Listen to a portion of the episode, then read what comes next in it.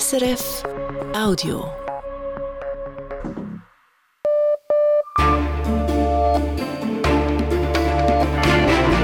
Radio SRF, Echo der Zeit mit Christina Scheidecker.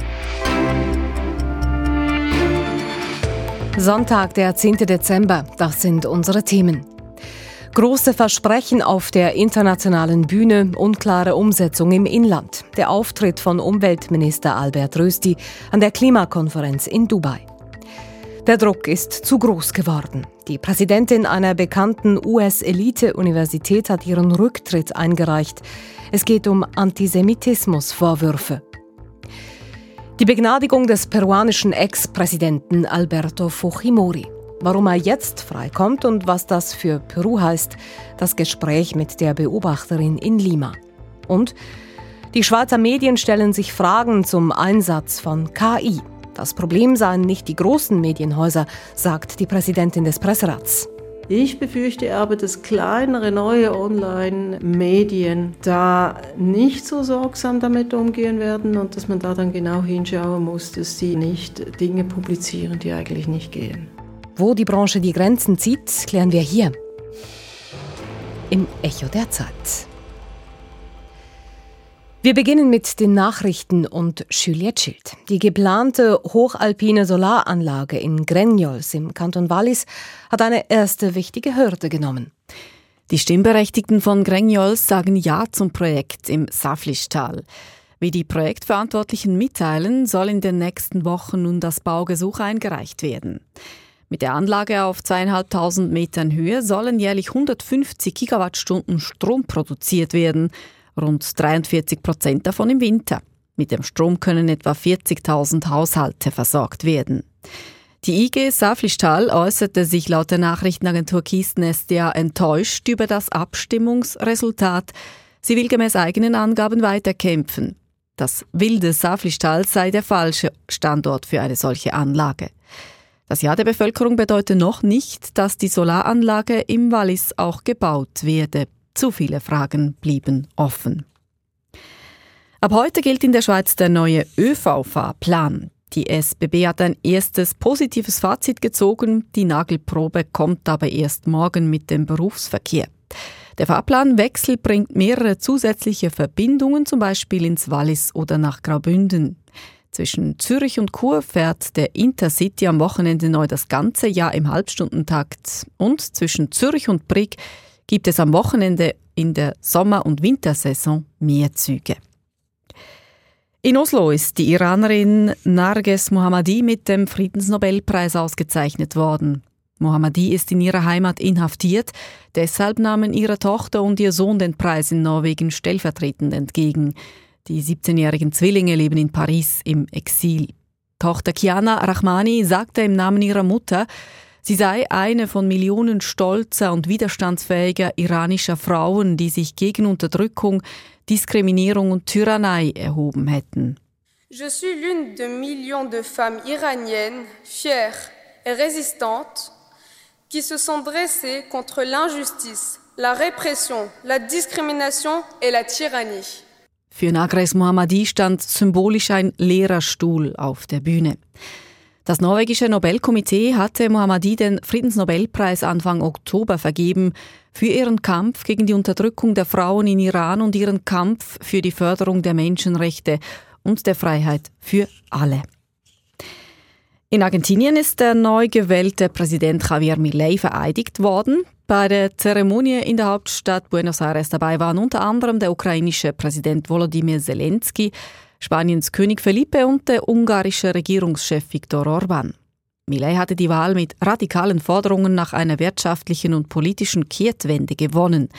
Er kündigte beispielsweise an, den US-Dollar als gesetzliches Zahlungsmittel einzuführen und die Zentralbank sowie viele Ministerien abzuschaffen. Mittlerweile hat er viele seiner Pläne aufgeschoben oder abgeschwächt. Argentinien befindet sich aktuell in einer Wirtschaftskrise. Die Inflationsrate liegt bei über 140 Prozent und rund 40 Prozent der Menschen leben unterhalb der Armutsgrenze. Zum Sport zuerst Schwimmen. Der Tessiner Noe Ponti gewinnt an der Kurzbahn-Europameisterschaft eine vierte Medaille dieses Mal eine silberne. Über 100 Meter Lagen wurde er Zweiter hinter Bernhard Reitzhammer aus Österreich. Zuvor hatte Bonti bereits dreimal Gold gewonnen, und zwar über alle drei Schmetterlingstrecken. Der Schweizer Skispringer Gregor Deschwanden hat beim Weltcup-Springen im deutschen Klingenthal den zweiten Platz erreicht. Für den Luzerner ist es der erste Weltcup-Podestplatz seiner Karriere. Gewonnen hat in Klingenthal der Deutsche Karl Geiger. Und an der Unihockey-Weltmeisterschaft in Singapur verpassen die Schweizerinnen die Bronzemedaille. Im Spiel um Platz 3 verlieren sie gegen Tschechien mit 4 zu 5. Das Turnier schließen sie auf Platz 4 ab. Erstmals seit 2011 kehren die Schweizerinnen damit ohne Medaille von einer WM zurück. Den WM-Titel sicherten sich die Schwedinnen. Sie gewannen den Final gegen Finnland mit 6 zu 4. Und wie wird das Wetter zum Wochenstart? Heute Abend beginnt es aus Westen zu regnen und der Südwestwind frischt auf. Morgen ist es dann mehrheitlich trüb und es regnet immer wieder, besonders am Alpen-Nordhang anhaltend. Die Schneefallgrenze liegt zwischen 1500 und 2000 Metern. Es ist sehr mild mit bis zu 12 Grad. Zum ersten Mal hat heute Umweltminister Albert Rösti die Schweizer Position an einer Klimakonferenz vertreten. In Dubai setzte er sich ein für einen konsequenten Klimaschutz, für eine Verdoppelung der Energieeffizienz bis 2030 und für den Ausstieg aus den fossilen Energien. Gleichzeitig hat Radio SRF aber erfahren, dass die Schweiz ausgetreten ist aus einer Gruppe, in der sich hochambitionierte Länder zusammengeschlossen haben. Wie passt das zusammen? Wissenschaftsredaktor Christian von Burg berichtet aus Dubai. Es brauche jetzt klare Leitlinien, wie die Staaten das 1,5 Grad Ziel doch noch erreichen könnten, sagt Energieminister Albert Rösti vor den anderen Regierungsvertretern. Die 28. Klimakonferenz könne ein starkes Signal an die Wirtschaft geben. COP28 can also send a strong signal to the market to show that the future is not fossil fuels, the future is renewables. Die Zukunft sei erneuerbar, nicht fossil. Deutliche Worte für einen Mann, der noch bis vor einem Jahr vor seiner Zeit als Bundesrat Swiss Oil, den Verband der Schweizer Brennstoffhändler, präsidiert hat. Rösti kündigte auch an, dass die Schweiz das Ziel unterstütze, die Erneuerbaren weltweit bis 2030 zu verdreifachen und die Energieeffizienz zu verdoppeln. We support a collective global goal to triple renewable energy capacity and to double energy efficiency. Auch die Subventionen für fossile Energien weltweit sollen gestrichen werden. And we need to tackle fossil fuel subsidies. Was der neue Klimaminister anmahnt, setzt er im eigenen Land allerdings nicht konsequent um. So hat der Bundesrat diese Woche beschlossen, die Subventionierung des Diesels für Bauern und Skipistenbetreiber weiterzuführen. Das gehe leider nicht anders, sagt Rösti. In der Schweiz haben wir für Dieseltraktoren oder Dieselpistenfahrzeuge nicht bereits eine Alternative auf dem Tisch. Gleichzeitig hat Radio SRF erfahren, dass die Schweiz aus der Koalition der hochambitionierten Staaten ausgestiegen ist, bei der sie an den Klimakonferenzen seit 2015 dabei war. Da gibt es immer wieder Gruppen, denen man beitritt oder nicht. Ich habe den Auftrag hier, die Schweiz zu vertreten, das Schweizer Verhandlungsmandat und da entscheidet man vor Ort, was dann richtig und was falsch ist. Die Schweiz sei Vorreiterin beim Festlegen von Reduktionszielen und auch bei den Zahlungen an die ärmeren Länder. Das sehen hier in Dubai allerdings längst nicht alle so. Die Entwicklungsländer fordern deutlich mehr Geld, auch von der Schweiz. Und verschiedene Länder der EU bemängeln, dass die Schweiz in ärmeren Ländern CO2 reduzieren will, um dafür zu Hause weniger einsparen zu müssen. Albert Rösti muss also noch einiges tun, um die nationale mit der internationalen Klimapolitik in Einklang zu bringen. Einiges bleibt zu tun, sagt Christian von Burg in seinem Beitrag. Was denn konkret? Das habe ich mit Wirtschaftsredaktor Klaus Ammann geklärt. Auch er ist vor Ort an der Klimakonferenz in Dubai. Erste Frage an ihn. Was müsste die Schweiz denn unternehmen, um ihren internationalen Versprechen nachzukommen? Nun, sie müsste ihre Emissionen rascher senken, als das bisher geschehen ist. Internationale Vergleiche zeigen, dass die Schweiz nur zu den mittelmäßigen Ländern gehört, auch wenn die hiesige Politik das gerne anders darstellt. Die konkrete Möglichkeit, die Emissionen zu senken, bietet das CO2-Gesetz. Dort sollen ja konkrete Maßnahmen formuliert werden, dank denen die Schweiz ihr Ziel, die Emissionen bis 2030 um 50 Prozent zu senken, erreichen kann. Was da in den entscheidenden Sektoren Verkehr, aber auch Gebäude, also Heizungen derzeit vorgesehen ist, wird nach Meinung von Expertinnen und Experten aber kaum ausreichen. Es geht ja nicht nur um den konkreten CO2-Ausstoß. Bundesrat Rösti unterstützt auch einen Aufruf, wo es um eine Verdreifachung der erneuerbaren Energien geht, um eine Verdopplung der Energieeffizienz. Wie realistisch ist es, dass die Schweiz das selbst erreichen kann? Beim Ausbau der Erneuerbaren scheint mir das tatsächlich nicht unrealistisch. Da passiert ja derzeit gerade sehr viel. Insbesondere die Photovoltaik wird massiv ausgebaut. Der Mantelerlass, der sogenannte, wird da viel in Gang setzen. Allerdings startet die Schweiz auf sehr tiefem Niveau. Da ist es also nicht so schwierig zu verdreifachen. Die viel größere Herausforderung sehe ich bei der Effizienz, also beim Sparen. Es gibt ja verschiedene Studien, die zeigen, dass die Schweiz ohne jeglichen Komfortverlust so viel Strom sparen könnte wie ein Kernkraftwerk Kraftwerk produziert. Dazu wären aber politische Maßnahmen nötig, wahrscheinlich auch Verbote von gewissen Stromfressern, aber so etwas ist nicht in Sicht. Es gibt also einige offene Fragen, einige Baustellen. Die Schweiz, kann man aber sagen, tritt auch unter Umweltminister Albert Rösti ehrgeizig auf. Wie überzeugend ist denn der ehemalige Öllobbyist in dieser Rolle? Nun, Albert Rösti hält sich an das Mandat des Bundesrates, nicht weniger und aber auch nicht mehr. Rösti ist hier nicht herausgestochen wie seine Vorgängerin Simonetta Sommaruga beispielsweise, die an Klimakonferenzen zum Teil sehr aktiv und erfolgreich Verhandlungen auch geleitet hat. Auch aus der Koalition der hochambitionierten Länder ist die Schweiz, wie gesagt, unter Rösti ausgestiegen. Trotzdem erhält er von Schweizer Klimaschützern beispielsweise vor Ort grundsätzlich gute Noten, insbesondere für sein klares Bekenntnis zum Ausstieg Ausstieg aus den Fossilen. Aber eben, die große Frage wird sein, ob Umwelt- und Klimaminister Rösti dann in der Innenpolitik tatsächlich die Weichen so stellt, dass die hier verkündeten Ziele auch erreicht werden. Die Einschätzung von Wirtschaftsredaktor Klaus Ammann in Dubai.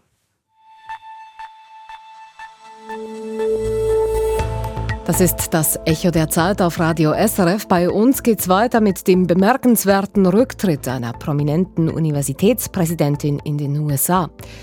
Mit den politischen Wirren in Peru nach der Begnadigung des Ex-Präsidenten Fujimori diese Woche. Mit den Herausforderungen für Schweizer Medien in Sachen künstlicher Intelligenz und mit einem Hörtipp. Das Erdöl hat die britischen Shetland-Inseln reich gemacht, doch neben Bohrtürmen stehen heute auch Windräder.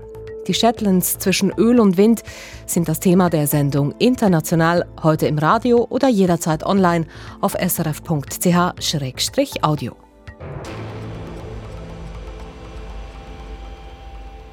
In den USA sehen sich angesehene Elite-Universitäten mit schweren Vorwürfen konfrontiert. Sie würden zu wenig gegen Antisemitismus tun. Die Kultur an Institutionen wie der Harvard-Universität habe dem Antisemitismus gar den Boden bereitet. Seit dem Terroranschlag der Hamas auf Israel am 7. Oktober hat der Druck auf die Universitäten enorm zugenommen. Nun ist eine Universitätspräsidentin zurückgetreten. USA-Korrespondent Andrea Christen. Die University of Pennsylvania, kurz UPenn, gehört zu den besten Hochschulen des Landes. Ihre Präsidentin Liz McGill steht aber schon lange in der Kritik, weil sie noch vor dem Hamas-Angriff eine pro-palästinensische Veranstaltung mit sehr umstrittenen Rednern an ihrer Universität zugelassen hatte. Und nach dem 7. Oktober, weil sie die Hamas nicht deutlich genug verurteilt habe. Diese Kritik konnte McGill auch an einer mehrstündigen Anhörung im US-Kongress nicht aus dem Weg räumen. Ganz im Gegenteil. Die republikanische Abgeordnete Elise Stefanik fragte, At Penn, does calling for the genocide of Jews violate Penn's rules or code of conduct? Yes or no? Wenn jemand zum Genozid an den Juden aufruft, verletzt das den Verhaltenskodex ihrer Universität? Ja oder nein? Trotz mehrfacher Nachfragen antwortete McGill formal juristisch statt mit einem simplen Ja oder Nein. Wenn der Aufruf zum Genozid zur Handlung werde, dann könne das eine Belästigung darstellen. Auch die Präsidentinnen zweier weiterer Universitäten argumentierten, die Antwort hänge vom Kontext ab. Das erzürnte die Abgeordnete Stefanik. The answer is yes, and this is why you should resign. These are unacceptable answers across the board. Alles andere als ein klares Ja sei inakzeptabel. Sie sollten alle zurücktreten. Nach dem Hearing wurde der Druck von Republikanern, aber auch von Demokraten auf Liz McGill immer größer. Gestern trat sie zurück, ebenso der Stiftungsratspräsident von UPenn. Die Episode wirft Fragen auf. Was darf an Universitäten gesagt werden? Immerhin garantiert die UPenn Rede- und Meinungsfreiheit. Und welche Macht haben schwerreiche Spender? Schon lange fordern einige Geldgeber McGills Rücktritt und haben erklärt, sie würden der Universität zig Millionen Dollar an Spendengeldern entziehen. Sicher ist, seit dem 7. Oktober berichten US-Medien von vielen antisemitischen Vorfällen an den Hochschulen. Jüdische Studentinnen und Studenten erklären, sie fühlten sich nicht mehr sicher. Das US-Bildungsministerium hat Untersuchungen eingeleitet wegen des Antisemitismus an den Universitäten, aber auch weil Berichte islamophober Vorfälle alarmierend zugenommen hätten. Längst sind Universitäten erfasst worden vom Kulturkampf in den USA. Die Republikaner behaupten seit langem, die Elite-Universitäten seien durchdrungen von linken Ideologien. Es herrsche ein Klima der Intoleranz und die Universitäten hätten ihren moralischen Kompass verloren. Mit den jüngsten antisemitischen Vorfällen sehen sich die Republikaner in ihrer Haltung bestätigt.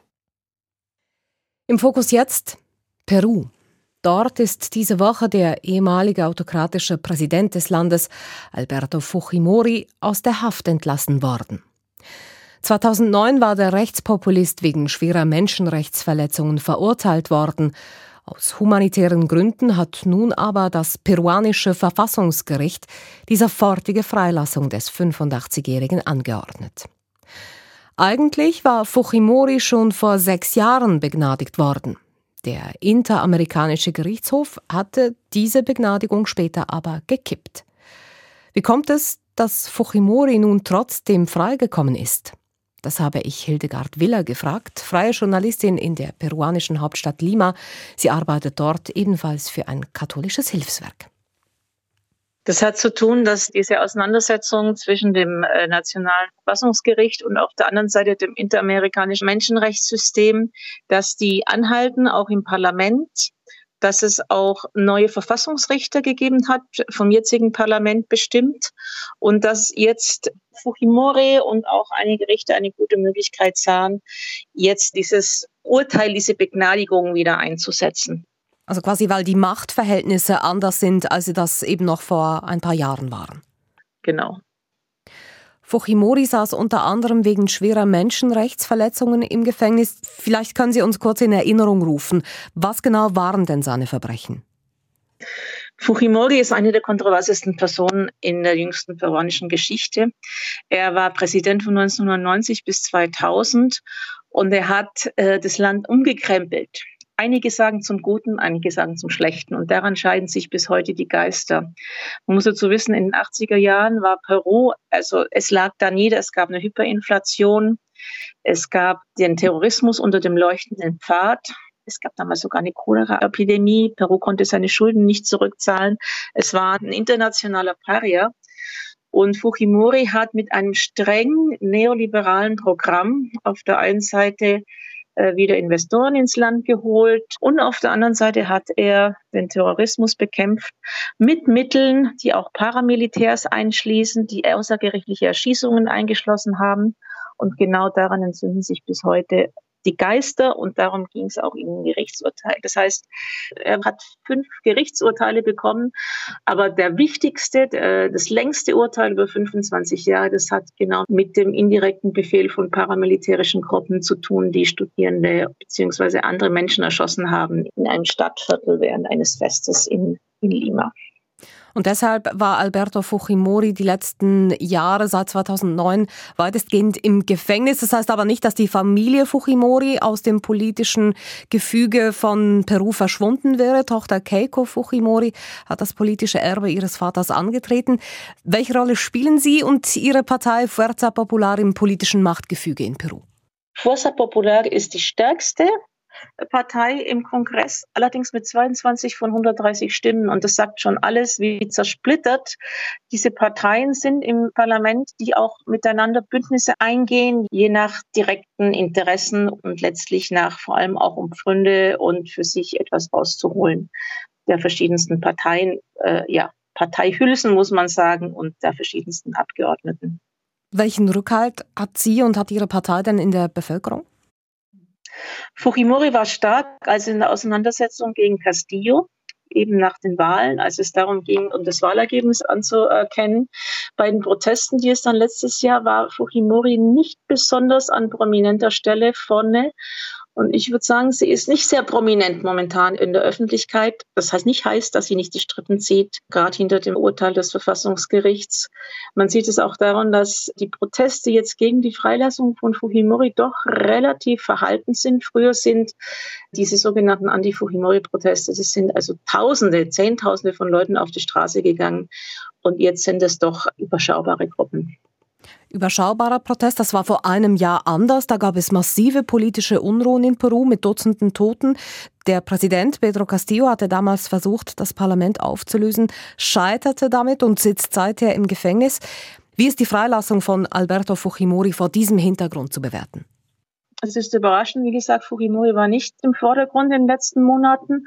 Pedro Castillo ist weiterhin im Gefängnis.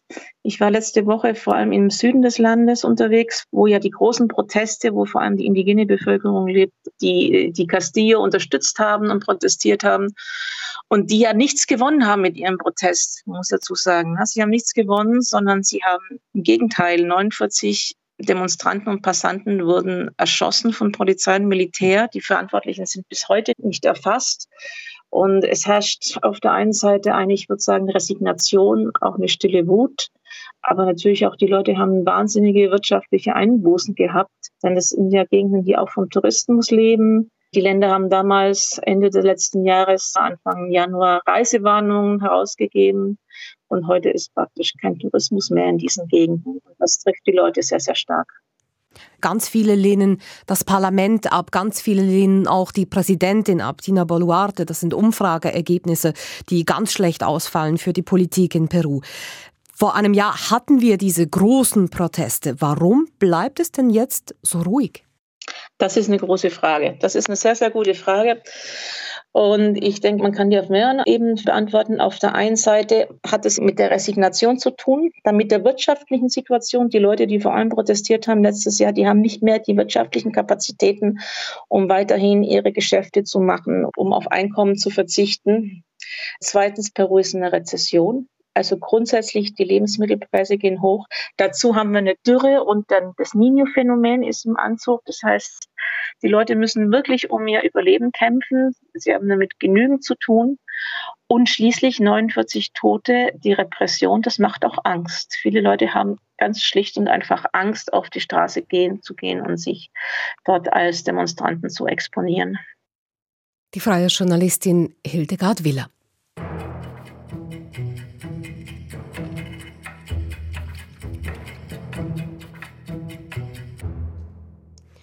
So klingt es, wenn man den KI-Chatbot ChatGPT einen Moderationstext schreiben lässt zur Rolle der künstlichen Intelligenz im Schweizer Journalismus. Hallo zusammen. Heute werfen wir einen Blick hinter die Kulissen des Schweizer Journalismus und fragen uns, inwiefern künstliche Intelligenz die Redaktionen revolutioniert. Sind wir auf dem Weg zu einer neuen Ära des informativen Algorithmus? Mit genau diesem Thema haben sich diese Woche gleich zwei Veranstaltungen beschäftigt. Eine des Schweizer Presserates und eine des Verlegerverbands. Und Jörg Tschirren hat sich dort umgehört und ausgelotet, welchen Einfluss künstliche Intelligenz heute schon hat in der Schweizer Medienbranche und wie sich das in Zukunft verändern wird. Wenn dieser Tage die Rede davon ist, wie künstliche Intelligenz den Journalismus verändert, dann sind damit fast immer KI-Systeme wie ChatGPT gemeint. Sogenannte große Sprachmodelle, die Journalistinnen und Journalisten ganz neue Möglichkeiten bieten. Die London School of Economics hat jüngst eine weltweite Umfrage bei über 100 großen und kleinen Redaktionen durchgeführt. Mehr als drei Viertel der Befragten gaben an, dass sie künstliche Intelligenz im Redaktionsalltag nutzen. Auch Schweizer Medienunternehmen setzen auf die Technologie, wenn auch zurückhaltend, sagt Thomas Benke, der bei Rinje die Einsatzmöglichkeiten von künstlicher Intelligenz prüft. Wo KI zum Einsatz kommt, ist zum Beispiel bei Untertitelung von Videos, Transkribierung von Interviews, die stundenlang gehen. So in diesen unterstützenden Bereichen, jetzt nicht in der Erstellung von Inhalten. Auch bei der NZZ, bei CH Media, bei Tamedia und der SRG kommt künstliche Intelligenz unterstützend zum Einsatz. Zum Beispiel um Vorschläge für Titel und Lied zu machen, um personalisierte Newsletter und Push-Nachrichten zu verschicken oder um Radiosendungen zu verschriftlichen. Mit entsprechendem Material gefüttert kann die KI bestimmte Texte aber auch selber schreiben, sagt Thomas Benke. Ein anderer Versuch ist jetzt, dass wir Spielberichte aufgrund von Fußballdaten versuchen zu machen von Spielen, die wir sonst nicht abdecken können von niederen Ligen. Allerdings betont er, keiner dieser Texte werde publiziert, bevor nicht noch ein Mensch darüber geschaut habe. In den USA sieht das anders aus.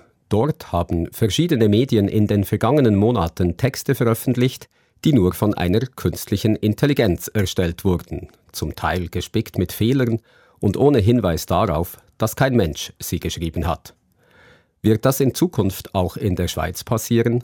Stefan Wabel, Geschäftsführer des Verlegerverbandes Schweizer Medien, sagt Nein. Da kann ich Ihnen garantieren, das wird es nicht geben, dass die etablierten Schweizer Medien hier Artikel publizieren, die automatisch generiert sind und ohne Kontrollprozess, ohne menschliche Kontrolle veröffentlicht werden. Das gibt es heute nicht und wird es auch in Zukunft nicht geben. Doch er gibt zu bedenken, dass kleinere Plattformen sehr wohl einmal solche Inhalte verbreiten könnten.